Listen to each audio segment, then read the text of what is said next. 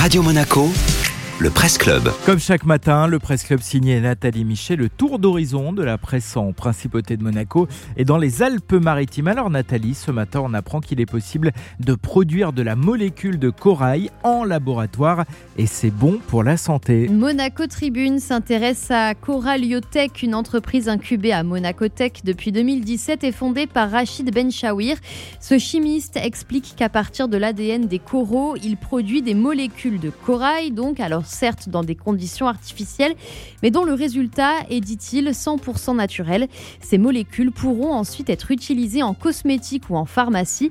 Leur composition est très riche en substances actives anti-inflammatoires et antimicrobiennes et aurait également des vertus anti-âge, antioxydantes et anti-UV. Sur ce dernier point, un brevet a d'ores et déjà été déposé et la commercialisation est pour bientôt. La journaliste Claire Guillou souligne tout de même que le corail à son état naturel est très fragile et plus que jamais menacé. Mais paradoxalement, selon le fondateur de Coraliotech, cet organisme vivant qui peuple les océans depuis 500 millions d'années semble capable de s'adapter à tout, y compris à long terme aux activités humaines.